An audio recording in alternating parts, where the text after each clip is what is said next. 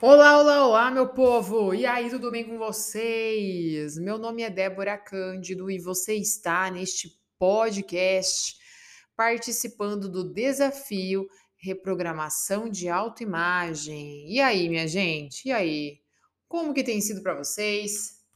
Hoje vamos falar aqui do capítulo número 7 e é um capítulo muito diferenciado, um capítulo muito especial gostaria que você prestasse muita atenção. Então, você que está aí no trânsito, que está aí lavando a louça, entendeu? Tomando banho, preste atenção nas palavras de quem vos fala. Vamos lá, gente. Olha só o que por onde que ele começa hoje. Você pode adquirir o hábito de ser feliz. Caramba! Nunca ninguém me contou isso. Você pode adquirir o hábito de ser feliz. A gente às vezes fica buscando, às vezes não, né? A nossa sociedade é baseada em buscar felicidade nas coisas, né? Como se a felicidade fosse assim, um, um lugar onde eu vou chegar. Entendeu? Vou bater na porta e vou falar: Oi, aí, é, é aí que vende felicidade? Eu vim aqui tal, tomar um copo e tal. É mais ou menos dessa maneira que a gente trata, né? Então, assim, ah, eu vou ser feliz quando eu tiver aquilo lá. Vou ser feliz a partir do momento que, né? Então, a gente fica preso sempre nessas condições. E a gente não para para pensar que felicidade pode ser um hábito, né? Como você tem o hábito de, sei lá, tomar água todos os dias. Você pode criar o hábito de experimentar felicidade todos os dias. De novo, vai da maneira como nós enxergamos a vida, vai da maneira como nós damos significado às experiências que nós vivemos. Então vamos lá, minha gente. Nesse capítulo, quero debater com o leitor o tema da felicidade, não do ponto de vista filosófico, mas médico. O Dr. John A. Schindler definiu a felicidade como sendo um estado de espírito em que os nossos pensamentos são agradáveis uma boa parte do tempo. Sob o aspecto médico e também ético, não me parece que se possa melhorar esta simples definição. E é sobre isso que falaremos nesse capítulo. Gente, é sobre isso. Nossa, o cara lá em 1980 já falando um bordão de hoje, né? É sobre isso, minha gente. Vou repetir aqui a definição dele, adorei. Um estado de espírito em que os nossos pensamentos são agradáveis uma boa parte do tempo. Então, do que, que ele está falando, né? Da gente vibrar no estado de bem-estar, né? Ah, tô no trampo aqui, tá desafiador, tá puxado, tá foda, mas consigo me sentir no bem-estar, né? Tô aqui no meu, na, na minha casa, né? É, tô de boa aqui, mas eu consigo estar aqui no bem-estar, porque como que a gente, qual que é o caminho que o nosso cérebro toma, né? Ah, tô em casa, tô entediada, preciso de uma distração. E aí a gente vai para as fugas da, da, nossa geração, né? Bebida, sexo, drogas e, e dopamina através das redes sociais, né? São as nossas fugas da realidade para a gente poder experimentar um pouco do que a gente acredita ser felicidade, né? É como se a gente fosse se anestesiar, né? Bom, tá chato aqui, então eu vou abrir o celular e vou rodar a rede social. Bom, tá chato nessa festa, não consigo me divertir, eu vou usar droga ou eu vou usar álcool para me anestesiar e para que eu tenha uma visão diferente do ambiente. Que é isso que a gente busca, né? Com drogas e com álcool, né? É isso que as pessoas buscam quando elas estão uh, se anestesiando de uma certa maneira. Vamos dar sequência. A felicidade é bom remédio. A felicidade é congênita do espírito do homem e da sua máquina física. Pensamos melhor, agimos melhor, sentimos-nos melhor e, e experimentamos de mais saúde quando estamos felizes. Até os nossos sentidos trabalham melhor. O psicologista russo K. Ketcheyev, Ketcheyev submeteu algumas pessoas a testes quando estavam pensando em coisas agradáveis e desagradáveis. Vixe, que será que esse homem achou? Verificou que quando elas entretinham pensamentos agradáveis em, em seus sentidos de vista, paladar, olfato e audição, eram, é, eram melhores e elas eram capazes de perceber diferenças mais sutis em tato também. Eu vou repetir, tá? Verificou que quando elas entretinham pensamentos agradáveis, seus sentidos de visão, paladar, olfato e audição eram melhores e elas eram capazes de perceber diferenças mais sutis no seu tato também. O Dr. William Bates demonstrou que a vista melhora imediatamente quando o indivíduo pensa em coisas agradáveis ou visualiza cenas aprazíveis. Margaret Corbett é, descobriu que a memória se aguça sobremaneira e a atenção mental se desfaz quando aceleramos, quando acalentamos pensamentos agradáveis.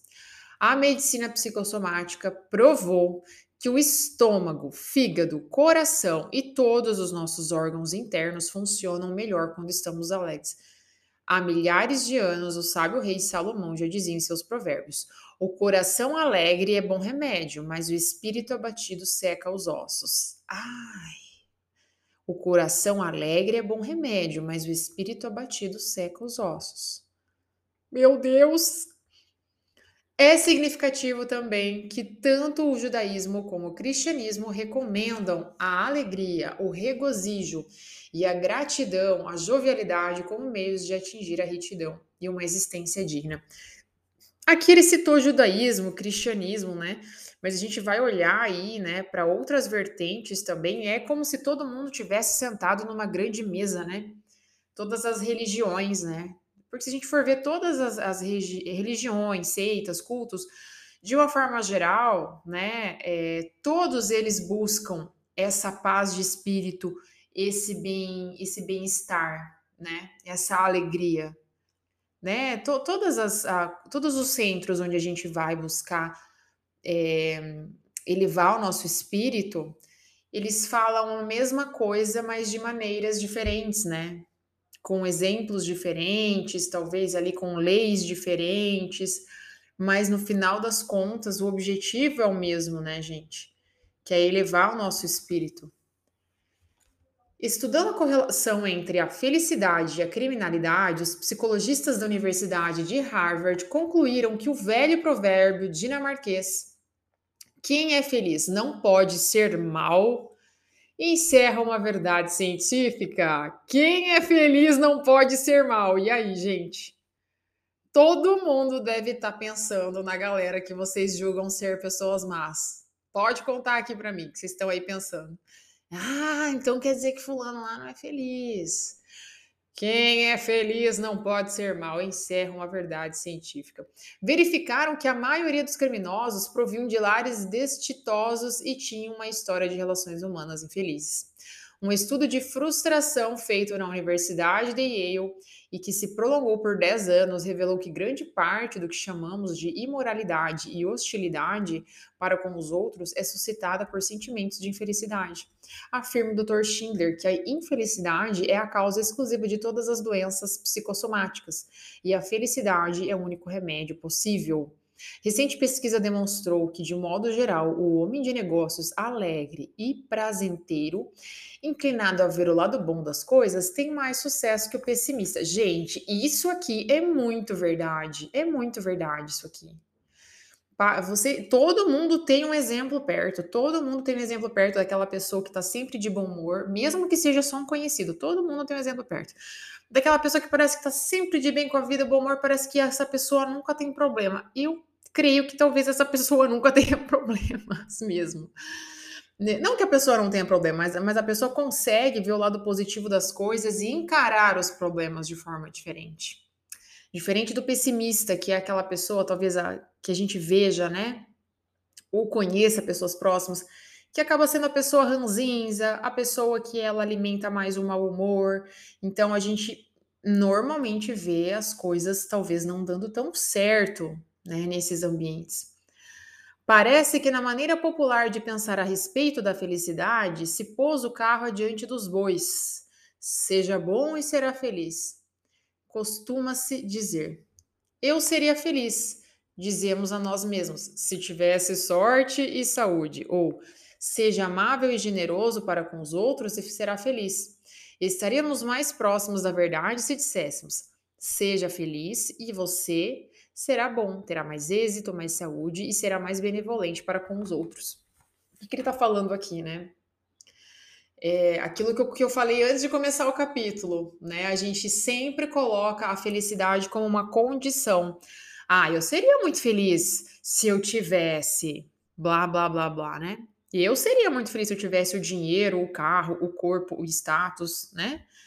Mas, ou seja, é como se a gente condicionasse para o nosso cérebro, bom, ó, querida, você não pode ser feliz hoje porque você não tem todas essas coisas aí que você quer ter. Então, quando você tiver, daí sim você pode declarar um estado de felicidade mental.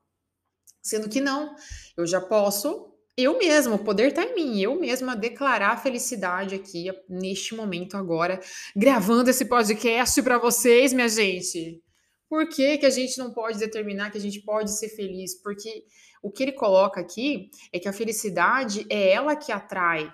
Primeiro eu sou feliz e através da minha felicidade, do meu bom humor, eu adquiro leveza, eu adquiro uma visão diferente dos problemas, das situações que eu vou encarar, e a partir daí que eu consigo mais respeito das pessoas, consigo mais oportunidades, é, consigo crescer na minha vida profissional, relacionamento, financeira, e não o contrário, né? A gente coloca o contrário, né? Primeiro a gente quer ter, ter êxito, primeiro a gente quer ter as coisas para daí a gente poder se declarar feliz. Cabeças caindo? Cabeças caindo, me falem. Erros comuns a respeito da felicidade. A felicidade não é coisa que se adquira ou mereça. A felicidade não é uma questão moral, mais do que é a circulação do sangue. Ambas são necessárias à saúde e ao bem-estar.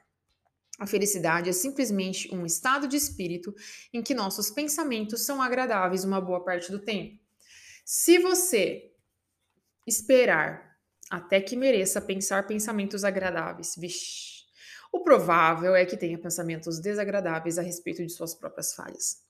A felicidade não é recompensa da virtude, disse Spinoza, mas a própria virtude. Não é por refrearmos nossos vícios que nos deleitamos na felicidade, mas ao contrário, é por nos deleitarmos na felicidade que somos capazes de refrear nossos vícios. A busca da felicidade não é egoísta. Muitas pessoas sinceras sentem-se inibidas em buscar felicidade por acharem que isso significa ser egoísta ou errado. O altruísmo traz a felicidade porque afasta nosso espírito de nós mesmos, de nossas faltas, pecados, preocupações, pensamentos desagradáveis ou do orgulho que temos do nosso valor. E também permite exprimirmos-nos criativamente e nos realizarmos ajudando os outros. Um dos pensamentos mais confortadores para qualquer ser humano é saber que alguém necessita dele que tem em si a possibilidade de contribuir para a felicidade é, de um semelhante. Entretanto, se fizermos da felicidade uma questão moral e nela pensarmos como algo a ser obtido, ou uma espécie de recompensa por sermos altruístas, é bem provável que experimentemos um sentido de culpa por desejar felicidade. A felicidade é consequência natural do nosso sentimento de ação altruísta. Não é, é não é um, algo pago ou um prêmio. Se fôssemos recompensados por sermos altruístas, o passado lógico seguinte seria supormos que quanto mais abnegados e miseráveis fôssemos, mais felizes seríamos. E essa premissa levaria à absoluta conclusão de que o meio de ser feliz é ser infeliz. Se há aí implícita alguma questão moral, ela favorece a felicidade antes da infelicidade. A atitude da infelicidade não é somente aflitiva, é também mesquinha e feia, diz William James. Que é que pode ser mais indigno do que uma atitude de lamentação, mau humor, tristeza, não importa quais sejam os males externos que, é, que engendraram? Que há de mais ofensivo aos outros? O que há de menos proveitoso para se resolverem uma dificuldade? ela serve apenas para fixar e perpetuar o mal que a ocasionou, aumentando o que há de calamitoso na situação. A felicidade não está no futuro, mas no presente. Verifiquei que uma das causas mais comuns de infelicidade entre meus pacientes é que estão sempre tentando viver suas vidas no futuro. Ah! Novidade, quem nunca, né, gente? Quem nunca? Não vivem nem desfrutam da vida agora, mas esperam por algum acontecimento ou ocorrência. Serão felizes quando se casarem, quando arranjarem um emprego melhor, quando tiverem acabado de pagar a casa, quando seus filhos se formarem, quando tiverem completado alguma tarefa ou conquistado alguma vitória. Invariavelmente sofrem desilusões. A felicidade é um hábito mental, uma atitude mental. E se não a aprendermos e praticarmos no presente, jamais experimentaremos ela não pode depender da solução de algum problema exterior. Quando se resolver um problema, outro aparece para ocupar-lhe lugar. A vida é uma sequência de problemas. Para ser feliz, você precisa ser feliz. Ponto final. Não feliz por causa de alguma coisa. Estou há 50 anos reinando na vitória ou paz, disse o califa Abdelrahman amado pelos seus vassalos, temido pelos seus inimigos e respeitado pelos seus aliados. Honras e riquezas, poder e deleites estiveram sempre ao meu dispor e nenhum dos bens da terra faltou para minha aventura. Nessa situação, enumerei diligentemente os dias de pura e genuína felicidade que me couberam. Foram exatamente 14. A felicidade é um hábito mental que pode ser cultivado e desenvolvido. Agora, Senta que lá vem história. A maioria dos homens são tão felizes quanto resolvem ser. Eu vou repetir, garota, escuta aqui. A maioria dos homens são tão felizes quanto resolvem ser. Disse Abraham Lincoln. A felicidade é puramente interior, afirma o psicólogo Matthew Chappell. É produzida não por coisas, mas por ideias, pensamentos e atitudes que podem ser desenvolvidos e elaborados pelas atividades da própria pessoa, independente do meio que ela está inserida. Ninguém, a não ser um santo, pode ser 100% feliz o tempo todo. Então, gente, esqueça essa ideia, esqueça essa ideia. E como muito bem diz é Bernard Shaw, seríamos provavelmente des, é, desditosos se isso acontecesse. Mas podemos se tornarmos uma simples resolução, Ser felizes e ter pensamentos agradáveis uma boa parte do tempo com respeito à infinidade de pequenos acontecimentos e circunstâncias da vida diária que agora nos infelicitam. Em grande parte, é por puro hábito, puro hábito, que reagimos com mau humor, desagrado e irritabilidade às pequenas contrariedades e frustrações. Por tanto tempo nos exercitamos em agir assim, que isso acabou por se tornar habitual muito dessa reação de infelicidade habitual teve origem em acontecimentos que nós interpretamos como golpes contra o nosso amor próprio. Um motorista buzina atrás do ah, é um, um motorista buzina atrás de nós desnecessariamente. Alguém nos interrompe ou não nos dá atenção enquanto falamos. Alguém não faz por nós o que achamos que deveria fazer. Até mesmo eventos impessoais podem ser por nós interpretados como afrontas ao nosso amor próprio. O ônibus que íamos tomar tinha de estar atrasado, tinha de chover injustamente quando planejávamos um passeio. O trânsito tinha que ficar congestionado bem quando a gente precisa pegar o avião. Reagimos com raiva, despeito, autocompaixão, ou, em outras palavras, infelicidade. Quem nunca, gente? Que, que ele está falando? Ele está falando um pouco aqui. De novo, gente, vou citar o trabalho do Dr. Joe Dispenza ele está falando aqui um pouquinho sobre estados mentais, né? Estados, estados emocionais. É, ou seja, a gente acaba se acostumando e treinando a nossa mente, a gente fica viciado em repetir um determinado padrão de comportamento. E talvez nós estejamos viciados é, em ter um padrão de comportamento de reagir com raiva, de estar tá sempre irritado, de estar tá sempre emburrado, de, de ter é, explosividade na hora de falar, né? Explosão de raiva, descontrole. E isso talvez esteja muito ligado à maneira que nós aprendemos a reagir, né? Então você talvez está lá há 20, 30, 40 anos sendo essa pessoa, reagindo dessa maneira. Então, entendam que assim é um trabalho dessa mudança de hábito mental, é um trabalho profundo na autoimagem mesmo, né? De aprender a ter uma resposta diferente a esses eventos, né? né? Em, vez de ser essa pessoa que ele está citando aquela pessoa que, né? Ah, choveu, bem quando eu vou, né, passear. Ah, o trânsito, bem quando eu vou pegar o ônibus.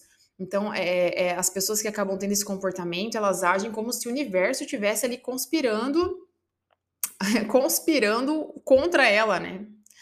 E a pessoa não percebe, né, que ela mesma acaba criando mais desses eventos, desses momentos, ou ela acaba dando esse significado a todos os eventos que acontecem na vida dela. Ela dá o significado para que ela possa expressar a raiva dela, a infelicidade, porque esta é ela, ela está viciada nessas reações. Ai meu Deus, Débora, sou eu, e agora? E agora é isso que a gente está fazendo nesse desafio. Se você identificou esse padrão de comportamento, você pode então desenhar na tua tela mental aí, né, quem que é essa nova você, né? Que novos comportamentos, atitudes, formas de pensar você quer colocar no lugar. Não se deixe levar pelas coisas. O melhor remédio que descobri para coisas como essas é usar a própria arma da infelicidade. O amor próprio. Já foi assistir algum espetáculo de televisão e viu como o animador domina a plateia? Perguntei a um de meus pacientes. Ele ergue um cartaz escrito palmas e todos batem palmas. Ergue o outro que diz rir e todos dão risada. Eles agem como carneiros, como se fossem escravos, e reagem humildemente como lhes ordenam. Você está procedendo da mesma maneira. Está deixando que os acontecimentos externos e outras pessoas ditem o que você deve sentir ou como reagir. Você está agindo como um escravo submisso e obediente, sendo prontamente quando algum acontecimento ou circunstância lhe faz um sinal. Como se fosse assim: fique com raiva, fique preocupado, agora é hora de se sentir infeliz. E você acaba reagindo dessa forma, se tornando escravo das coisas que acontecem no teu ambiente. Aprendendo o hábito de ser feliz, você se torna senhor em vez de um escravo. Ou como disse o escritor Robert Louis Stevenson, o hábito de ser feliz nos liberta, pelo menos em grande parte, do domínio das condições exteriores. Sua opinião pode acentuar os acontecimentos infelizes. Ah, agora aqui, ó, eu acho que ele vai falar um pouco do que eu comentei sobre estados emocionais. Até mesmo em face de situações trágicas ou do mais adverso ambiente, podemos em geral conseguir ser mais felizes, se não completamente felizes, desde que tenhamos o cuidado de não aumentar o nosso infortúnio com sentimentos de autocomiseração, indignação ou com nossas próprias opiniões adversas. Como posso ser feliz? perguntou minha esposa de um alcoólatra. Não sei, respondi, mas a senhora pode ser mais feliz não acrescentando rancor ou autocompaixão ao seu infortúnio. Como posso ser feliz? Perguntou-me um homem de negócios. Acabei de perder 200 mil dólares na bolsa de ações. Estou arruinado e desgraçado. Ó oh céus, ó oh vida. O senhor pode ser mais feliz, declarei-lhe, se não acrescentar aos fatos a sua opinião. É um fato que o senhor perdeu 200 mil dólares. É sua opinião que o senhor está arruinado e desgraçado. Sugeri então que ele retivesse na memória a frase de Epicteto, que foi sempre a minha favorita. O que perturba os homens não são as coisas que acontecem, mas sim a opinião que eles têm delas. Oh, e agora, gente? Vou repetir, linda essa frase. O que perturba os homens não são as coisas que acontecem, mas sim a opinião que eles têm delas. Uma salva de palmas, senhoras e senhores. Cara, dá para passar horas meditando em cima dessa frase. Então, se a gente for extrapolar para a nossa vida, o que te perturba aí não é o que está rolando em volta, porque aquilo é um fato, o que está rolando no teu ambiente, que nem do cara ali. Perdeu grana, aquilo é um fato. O que perturba ele é o significado que ele dá à perda daquela grana. Porque ele pode olhar para aquilo e falar: beleza, o que aconteceu aqui, de forma fria, né? O que aconteceu aqui foi uma perda de dinheiro. Mas ele pode, de uma certa forma, mudar o significado. ele pode dar o significado de, nossa, tô desgraçado, tô arruinado. Como ele pode dar o significado de, nossa, eu, eu usei essa grana aqui, eu aprendi, é, eu poderia ter perdido muito mais. Não sei, né? Eu poderia ter perdido muito mais grana, então essa grana foi útil para eu aprender. Então, entenda que sempre tudo tem dois lados, tudo tem vários significados que a gente pode dar.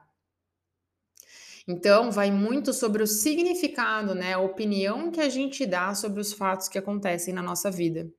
Então, se a gente começar a treinar a nossa habilidade de ressignificar, de dar novos significados a coisas que antes nos incomodavam, a gente pode trazer um significado de algo diferente, né? A gente pode dar outro significado e é, visualizar e experimentar isso de outra maneira. Quando eu disse que eu queria ser médico, ponderaram-me que isso não seria possível porque minha família não tinha meios. Era um fato que minha mãe não tinha dinheiro, que eu jamais poderia ser médico, era apenas uma opinião. Olha isso que poderoso. Posteriormente, disseram-me que eu nunca poderia frequentar um curso de especialização na Alemanha, que para um jovem especialista em cirurgia plástica era impossível vencer montando um consultório próprio em Nova York. Realizei tudo isso e uma das coisas que mais me ajudaram foi ter eu me lembrado de que todos esses impossíveis eram opiniões das pessoas e não fatos. Não só consegui atingir os meus objetivos, como sempre me senti feliz enquanto lutava por eles, até mesmo quando tive que empenhar meu casaco para comprar livros de medicina e passar sem almoço para poder com comprar cadáveres. Eu estava apaixonado por uma linda jovem. Ela se casou com outro. Esses eram fatos. Mas eu procurava sempre não me esquecer de que era meramente minha opinião que isso fosse uma catástrofe e que a vida não valesse a pena viver. Não somente venci a crise, como o futuro se encarregou de demonstrar que aquilo foi a melhor coisa que podia me ter acontecido. Então, quantas coisas, né, que a gente vive e a gente fala: meu Deus, cara, não acredito que aconteceu isso comigo né? E a gente conflita com a situação. Por quê? Por que de novo, né? Por que, que deu ruim no relacionamento? Por que, que deu ruim nesse trabalho? Por que, que eu atraí, né? Esse chefe, essa chefe, né? De novo aconteceu isso. Então, assim, é o significado que a gente dá. É o significado que a gente dá. Então, é a gente treinar a nossa mente para a gente começar sempre a dar significados que nos façam crescer. Eu sei que talvez quando a gente está no olho do furacão é desafiador. Mas você vê ele falando aqui, né, que ele venceu a crise, como no, o, e o futuro se encarregou de demonstrar que aquilo tudo foi a melhor coisa que poderia ter me acontecido. E para pra pensar aí, quanta coisa que não rolou lá atrás com você, que você tava lá no meio daquela crise e você falava, meu Deus, né, minha vida vai acabar, cara, olha o que tá rolando aqui, que treta, que difícil. Pense em qualquer coisa aí, gente, na faculdade, né, quando teve o primeiro filho, num termo de relacionamento, e hoje você olha, hoje quando você está distante dessa situação, talvez você olhe e fala: Meu Deus do céu, que livramento, né? Ainda bem que não deu certo aquele trabalho, ainda bem que não deu certo aquele relacionamento. Olha, hoje eu sou uma pessoa totalmente diferente, não daria certo. Né? Olha, ainda bem que eu não mudei de cidade. Olha lá, se eu não teria conhecido tal pessoa, não teria tido tal experiência. Então, sempre tem que a gente trazer isso para a nossa memória. Quando a gente está no meio do furacão, é como se a gente estivesse com uma venda, né? A gente está envolvido emocionalmente com aquilo que a gente está vendo na nossa experiência física. Então, o jogo é a gente conseguir ter quadros mentais, né, muito bem definidos de onde a gente quer chegar, lá na frente e buscar se envolver emocionalmente com esses quadros mentais lá na frente. Entender que as crises vêm e vão. A atitude que conduz à felicidade. Já demonstramos antes que o homem, como, como é um ser feito para lutar por objetivos, funciona naturalmente de modo normal quando está orientado no sentido de um alvo positivo, lutando por algum objetivo. A felicidade é sintoma de um funcionamento normal e natural, e o homem, quando funciona como um perseguidor de objetivos, que é, tende a ser feliz, sejam quais forem as circunstâncias. Meu jovem amigo, o homem de negócios se sentia infeliz porque perdera 200 mil dólares, como foi o caso deste amigo do, do escritor. Thomas Edison perdeu num incêndio, sem estar segurado, um laboratório avaliado em milhões.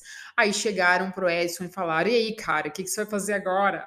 Aí ele falou: Amanhã mesmo, vamos reconstruir este laboratório logo pela manhã. Apesar do seu infortúnio, ele manteve a sua atitude empreendedora, continuando a atuar no sentido de um objetivo. E por que Edison manteve essa atitude dinâmica rumo a um objetivo? Podemos, sem receio de erro, afirmar que ele em nenhum instante se sentiu triste ou infeliz com sua perda. O psicólogo é, A.J. Rowling uh, disse que a felicidade exige problemas e mais uma atitude mental que seja pronta para enfrentar qualquer percalço com uma ação determinada no sentido da solução. Muito do que chamamos mal se deve inteiramente à maneira como encaramos o fenômeno, disse William James. O mal pode muitas vezes ser convertido num bem tônico e revigorante, mediante uma simples mudança de atitude do sofredor, a qual de medo que era passar a ser de luta, suas ferriotadas podem quase sempre desaparecer e transformar-se em satisfação, quando, após tentarmos inutilmente evitá-las, concordamos em enfrentá-las e suportá-las de bom ânimo. Pois o homem está, pela sua honra, obrigado a assumir essa atitude quando se vê frente a frente com muitos fatos que parecem de início perturbar sua paz. Recuse-se a admitir a maldade deles, é, Ignore-lhes a presença, volte sua atenção para o outro lado, pelo menos no que concerne a você. Embora esses fatos possam ainda existir, o que há neles de maléfico não mais existirá, desde que é você que os torna maus ou bons, segundo a sua maneira de considerá-los segue-se que é o domínio do seu pensamento que deve, afinal, ser a sua preocupação. Então, o que ele está falando aqui? Independente do que estiver rolando, o que vai mudar é a minha atitude diante daquilo. É o significado que eu dou para aquela situação. Mesmo que eu esteja, ah, tem gente me perseguindo, tem pessoas más, é o significado que eu vou dar para essa experiência que vai ditar a maneira como eu vou me sentir, né? E como eu vou me comportar. E isso vai se transformando em um hábito. Volvendo os olhos para o, para o meu próprio passado, noto que alguns dos anos mais felizes da minha vida foram aqueles em que eu lutava como estudante de medicina e depois vivendo do prato para a boca em meus primeiros anos de clínica. Não raro senti fome e mal tinha com que me proteger do frio. Trabalhava intensamente, um mínimo de 12 horas por dia. Muitas vezes não sabia de onde tirar dinheiro para aluguel, mas eu tinha um objetivo. Tinha um ardente desejo. Gente, ardente desejo está sempre presente, né? De atingir e uma férrea persistência que me manteve trabalhando incansavelmente na direção dele. Contei isso tudo ao jovem homem de negócios e fiz-lhe ver que a verdadeira causa da sua infelicidade não era a perda dos 200 mil dólares, e sim a do seu objetivo. Ele perdera sua atitude empreendedora e estava submetendo passivamente em vez de reagir decididamente. Eu devia estar louco, admitiu ele tempos depois, para deixar o senhor me convencer de que não era a perda do dinheiro que me entristecia. Mas ainda bem que o senhor conseguiu. Ele parou de lamentar o seu infortúnio, fez meia volta, tratou-se de arranjar outro objetivo e começou a trabalhar na direção dele. Ao cabo de cinco anos, não só possuía mais dinheiro do que antes, mas pela primeira vez estava num ramo de atividade que realmente gostava. Olha que legal, né? Então é aquilo que a gente falou lá atrás. E quanta coisa que às vezes acontece na nossa vida e no meio do furacão ali a gente fala, meu Deus, mas por que, que isso está acontecendo? E daí a gente dá aquele significado ruim, né? Entra na bad. E anos depois a gente fala, nossa, mas se não tivesse acontecido isso, olha, não tinha me achado nisso aqui que eu tô hoje. Não tinha acontecido outra, essa outra coisa que talvez seja uma coisa boa para você hoje. Uh, exercício, ele passa um exercício aqui. Forme um hábito de reagir de maneira decidida e positiva ante problemas e ameaças. Forme o hábito de estar permanentemente orientado no sentido de um objetivo, independente do que aconteça. Pratique para isso uma atitude positiva e decidida, tanto nas situações reais de cada dia, como também em imaginação. Veja-se na sua imaginação agindo de maneira positiva e inteligente para resolver algum problema ou atingir algum objetivo. Veja-se reagindo às ameaças da existência cotidiana, não através de evasão, mas enfrentando-as, estudando-as, engalfinhando-se com elas de forma decidida e inteligente. A maioria dos indivíduos são valentes apenas nos perigos aos quais estão acostumados, seja pela imaginação, seja pela prática, disse Buller Lytton, o grande romancista inglês. Pratique sistematicamente uma mentalidade sadia. Gente, isso aqui comanda, viu? Isso aqui comanda. Porque você pode parar para observar se você não é essa pessoa, se você não conhece essa pessoa.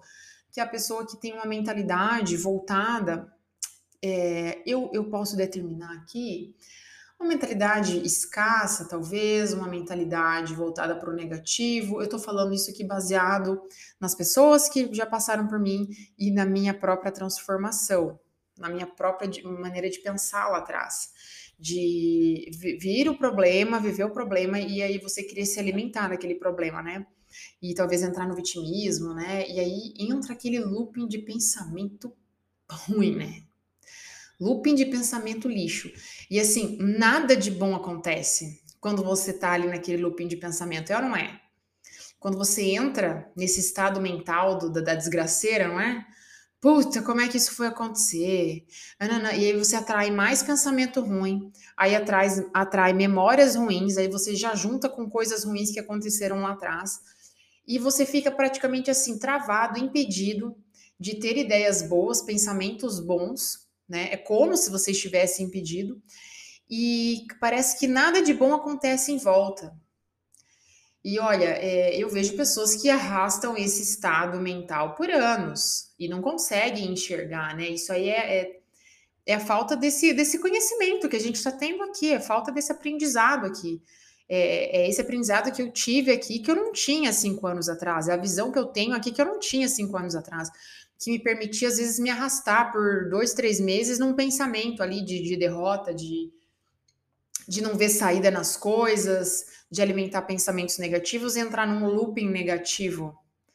E assim, mesmo hoje tendo consciência, eu sei que é desafiador quando você tá no meio de uma bagunça ali, né, de uma bagunça mental, você se treinar para ver o lado positivo das coisas porque os teus olhos estão ali confirmando, né? Débora, como é que você quer que eu tenha gratidão, que eu tenha pensamentos positivos? Se olha a desgraceira que está acontecendo, mas pensa, desgraceira é o significado que você está dando para tudo que está rolando na tua vida.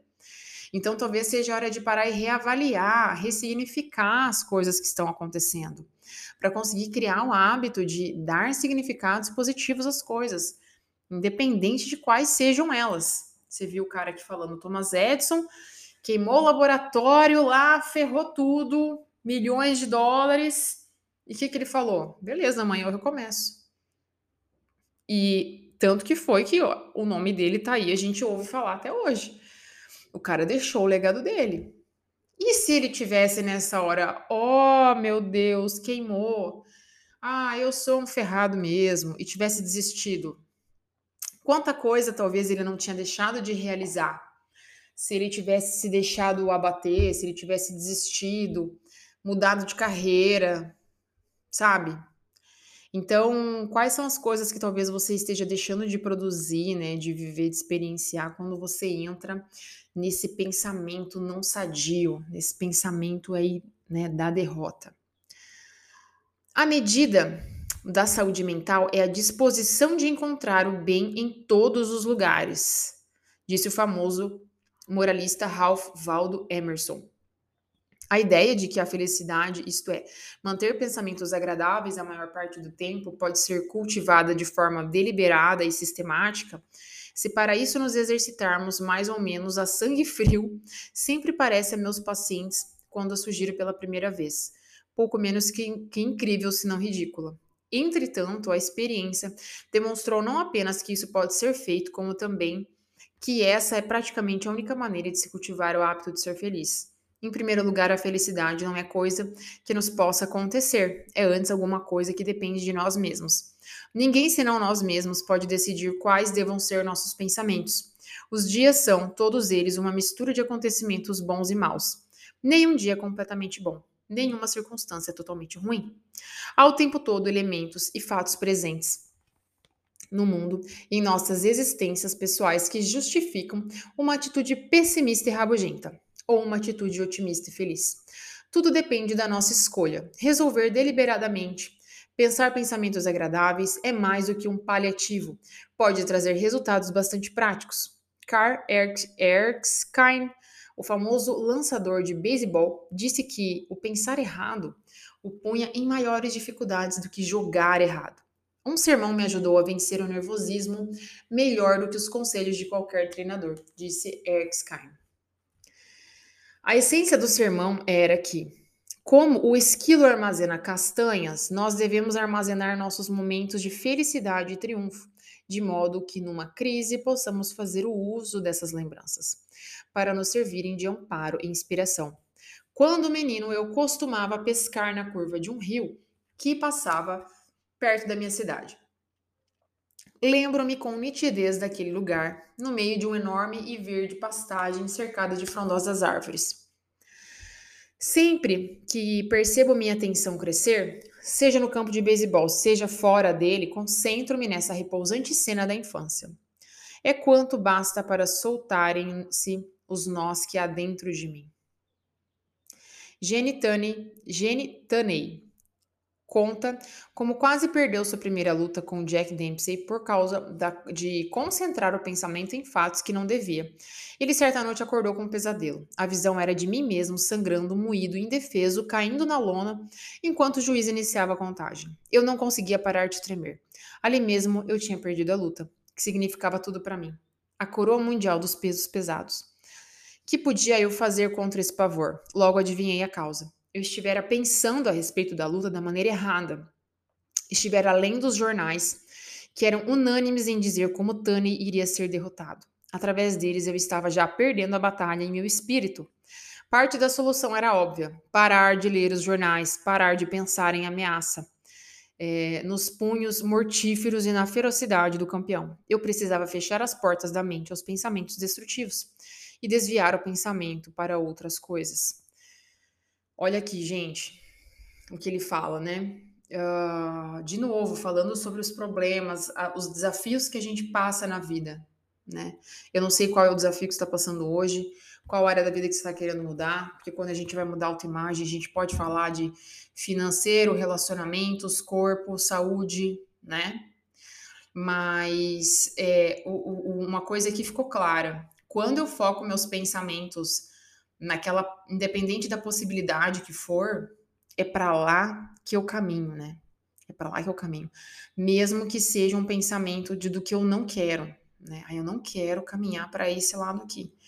Você acaba sendo atraído para aquilo, porque o teu quadro mental tá com aquela imagem, né? Então ele tinha aqui uma imagem dele perdendo, dele na lona, jogado no chão, tudo arrebentado porque ele estava alimentando a mente dele com as notícias, dizendo que o cara, o adversário dele, era um cara enorme e, e ia vencer. Então, antes dele ir para a luta, na mente dele, ele já estava lá perdendo. Então, ele começou talvez com pensamentos: meu, mas o cara é foda, nunca vou ganhar. Ah, o cara é grande. Ah, é difícil. Ah, é complicado. Quantas vezes a gente não entra nessa nesse modelo de pensamento, né? Ah, me proponho lá emagrecer. Ah, mas a minha família, todo mundo é gordinho. Ah, mas aí eu vou ter que ir na academia e o meu tempo é escasso. Ah, mas eu já tentei outras vezes e não deu certo. É onde entram os sabotadores e a gente perde para a gente mesmo já no mental. Na nossa mente a gente já perde, porque assim, a competição nunca é com alguém de fora, esqueçam isso. A competição sempre é comigo mesma, eu sempre perco para mim mesma quando eu me proponho a fazer algo e eu não faço. Então a competição é comigo mesma e eu perco para mim mesma. Então, o que ele mostrou aqui é desviar o pensamento para coisas boas. Se eu não quero pensar naquele fato, então pensa em outra coisa, caralho. Pensa em outra coisa. Desenha outra coisa na tua tela mental. Entendam, gente. Quanto mais nítida e clara tiver as imagens no meu mental, mais próxima eu chego disso. Mais permeado no meu subconsciente. Essa ideia fica. Um vendedor que precisava operar os pensamentos e não o nariz. Um jovem vendedor resolvera já abandonar o emprego quando me consultou a respeito de uma operação plástica no nariz. Este era um pouco maior do que o normal, mas de modo nenhum repulsivo, como ele insistia. Achava que os clientes riam secretamente ou sentiam repulsa por causa do seu nariz. Era um fato que ele tinha nariz grande. Vamos lá, ele está relembrando aqui. Era um fato. Beleza, o nariz é grande. Era um fato que três clientes haviam ido à companhia queixar-se de seu trato rude e hostil. Vamos lá. Ele tinha um nariz grande e era fato. Mas também era fato que ele tratava mal os clientes. Era um fato que seu chefe suspender, é, é, suspendera e que havia duas semanas ele não fazia nenhuma venda. Em vez da operação no nariz, sugeri uma intervenção cirúrgica em seu pensamento. Durante 30 dias ele deveria cancelar todos os pensamentos negativos. Desafiador, hein? Devia ignorar totalmente os fatos negativos e desagradáveis da sua situação e deliberadamente focalizar a atenção em pensamentos agradáveis. Ao fim de 30 dias, ele não apenas se sentia melhor, como também verificou que seus clientes se tornaram mais cordiais, suas vendas aumentaram. De dia para dia, seu chefe elogiou diante uh, de seus colegas numa reunião de vendedores. Então, note, gente, que a questão aqui é que ele mesmo já se rejeitava, né? Ele tinha na imagem dele que, o meu nariz é feio, meu nariz é grande, as pessoas vão olhar para mim, vão me julgar por conta do meu nariz, então eu já vou ter uma postura, é isso que a gente vê normalmente, né? Eu já vou chegar com uma postura rígida, mais séria, para me impor e não deixar ninguém me zoar por causa do meu nariz. Só que dessa maneira ele acabava se tornando um cara, aqui ó, rude e hostil. Então, eu acho que é, é uma passagem assim, ficou até para trás da menina que tinha medo de ser rejeitada, né? Acho que tá lá no capítulo 2, né? Que fala. Então, não é que a menina é rejeitada, ela primeiro se rejeita, tem e por medo da rejeição, ela já se comporta de uma maneira nos lugares que ela é um convite à rejeição, porque ela acredita fielmente que ela merece ser rejeitada. Aqui, mesma coisa. Um cientista põe à prova a teoria do pensamento positivo. Ai, ai, ai. Dr. Elwood Worcester. Gente, os nomes desses caras aqui, maravilhoso. O Dr. Elwood Worcester, em seu livro Body, Mind and Spirit Corpo, Mente e Espírito, relata o testemunho de um cientista mundialmente famoso. Até os meus 50 anos eu era um homem infeliz e inoperante. Nenhum dos meus trabalhos que depois fizeram minha reputação havia sido publicado. Vivia numa permanente sensação de abatimento e derrota. Meu sintoma mais doloroso era talvez uma terrível dor de cabeça que se repetia em geral dois dias por semana, durante os quais eu não podia fazer coisa nenhuma. Eu ler alguma coisa na literatura sobre pensamento novo, que na ocasião me parecia charlatanismo, ou uma outra afirmação uh, esparsa de William James sobre a vantagem de se dirigir a atenção para coisas boas e úteis, ignorando o resto. Uma frase dele me ficou gravada no espírito. Teríamos talvez de abandonar nossa filosofia do mal, mas que é isso em comparação com uma vida de bondade que se ganha? Ou qualquer coisa assim. Até então, essas doutrinas me pareciam nada mais que teorias esotéricas, mas vendo que meu espírito estava enfermo e minha vida insuportável, deliberei por pô-las à prova. Resolvi limitar a um mês o período do esforço consciente, pois achei que esse espaço de tempo era suficientemente longo para demonstrar a mim mesma a validade delas. Durante esse mês, decidi impor certas restrições aos meus pensamentos. Se pensava no passado, procurava fazer com que minha mente se detivesse apenas a incidentes felizes e aprazíveis os dias luminosos da infância, a inspiração dos mestres, a lenta revelação das minhas inclinações. Quando pensava no presente, eu deliberadamente voltava a atenção para seus elementos mais desejáveis. O lar, as oportunidades que a solidão me dava para o trabalho e assim por diante. Resolvi fazer o máximo uso dessas oportunidades, ignorando o fato de que elas pareciam conduzir ao nada. Ao pensar no futuro, resolvi encarar toda a ambição que fosse louvável e possível, como se ela estivesse ao meu alcance. Embora isso me parecesse ridículo na ocasião, veja agora que o único defeito do meu plano, em vista do que aconteceu desde aquela época, foi ter eu posto meus objetivos muito aquém do que devia. Ele conta a seguir como as suas dores de cabeça cessaram na primeira semana e como se sentiu mais feliz do que em qualquer outra fase da sua vida, mas acrescenta: as mudanças exteriores em minha vida, resultantes da mudança do meu pensamento, me surpreenderam ainda mais que as interiores, embora aquelas sejam consequências destas. Havia, por exemplo, alguns homens eminentes cujo reconhecimento eu sempre ambicionara profundamente. O de maior projeção entre eles, para minha surpresa, me escreveu convidando-me para ser seu assistente. Todos os meus trabalhos foram publicados, tendo-se criado uma fundação para publicar tudo o que eu venha a produzir no futuro. Os homens com quem trabalho têm se mostrado prestimosos e cooperativos, principalmente por causa do meu novo estado de espírito. Antigamente não me suportavam. Quando medito nessas mudanças, tenho a impressão de que num dado momento tropecei cegamente no caminho da minha vida e fiz com que passassem a trabalhar para mim forças que antes estavam contra mim. Isso é um trecho do livro Body, Mind and Spirit Corpo, Mente e Espírito. Como um inventor utilizava pensamentos felizes. O professor Elmer Gates, da instituição Smithsoniana, foi um dos maiores inventores do país e reconhecidamente um gênio. Ele tinha por hábito diário pensar em ideias e lembranças agradáveis e acreditava que isso muito auxiliava em seus trabalhos.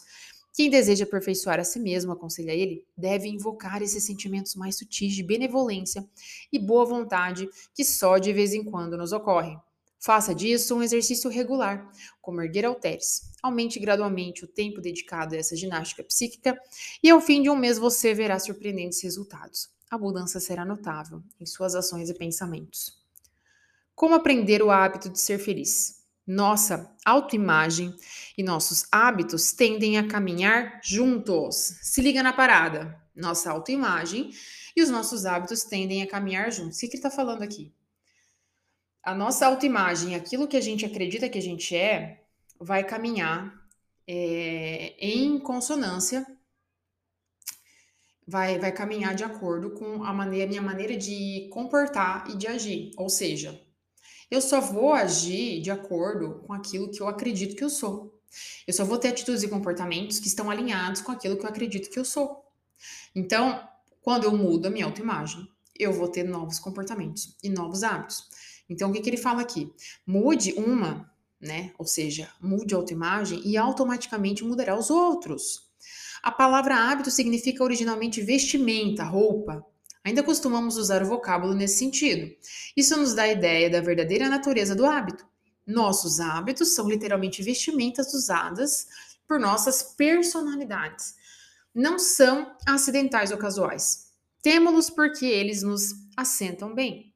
São coerentes com nossa autoimagem e com toda a nossa personalidade.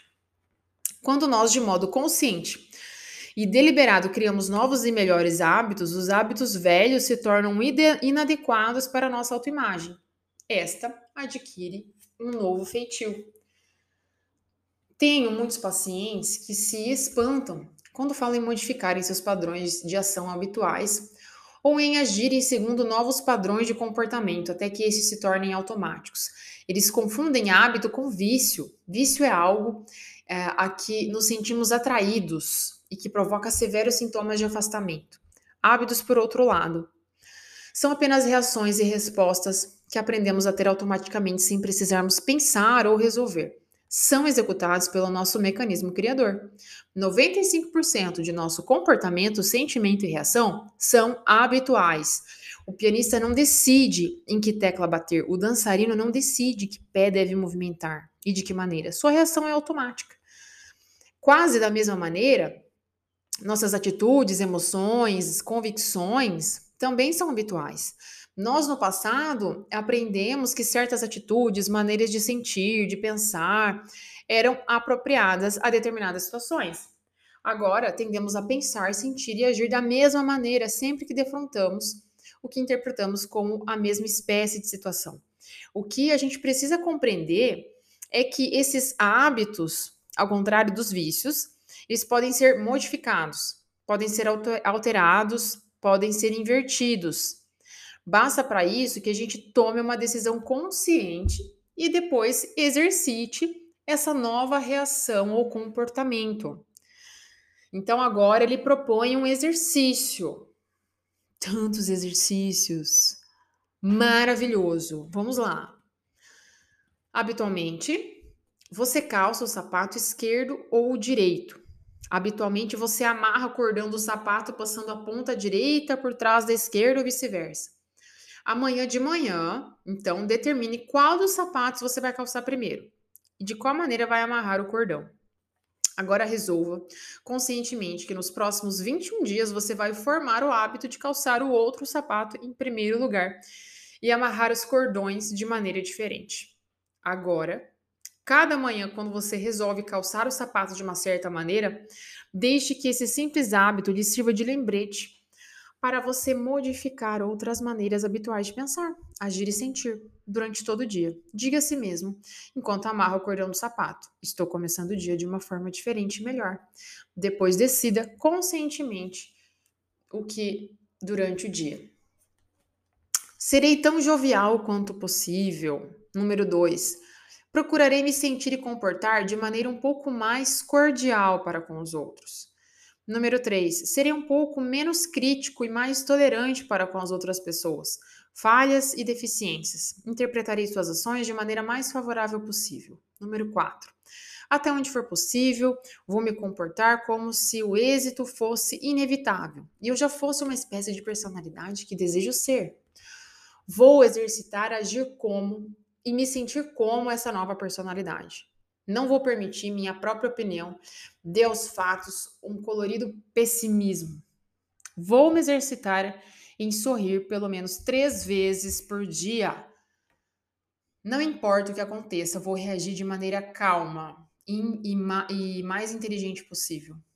Vou ignorar completamente e fechar meu espírito a todos os fatos pessimistas e negativos que eu nada possa fazer para modificar. Simples? Sim, mas cada uma dessas maneiras habituais de agir, sentir e pensar tem indubitavelmente uma influência benéfica e construtiva na sua autoimagem. Coloque elas em prática durante 21 dias. Experimente-as e veja se o tédio, o sentimento de culpa, a hostilidade não diminuirão e se sua auto autoconfiança não aumenta. Então, o que, que ele propõe? Na verdade, ele coloca algumas sugestões aqui, né, de como se comportar você pode criar as suas sugestões, né? Que comportamentos e hábitos e modelos de pensamento você gostaria de ter que hoje te, faz, que te fariam ser mais feliz, te fariam ver a vida de uma forma mais colorida, mais positiva? Então faça uma lista aí. Ele fez uma lista aqui de oito coisas. Faça uma lista de oito coisas ou siga essas aqui, né? Uma lista de oito coisas que você gostaria de implementar na tua personalidade. Então, se levanta de manhã e lê essa lista. Não, hoje eu vou me comportar dessa maneira. E aí, internalizar, né? Eu já sou essa nova pessoa. Eu já sou essa nova pessoa que reage dessa maneira. Eu já sou essa nova pessoa que se comporta dessa maneira. E no começo a gente vai se sentir meio meio impostor, tá? no começo é normal.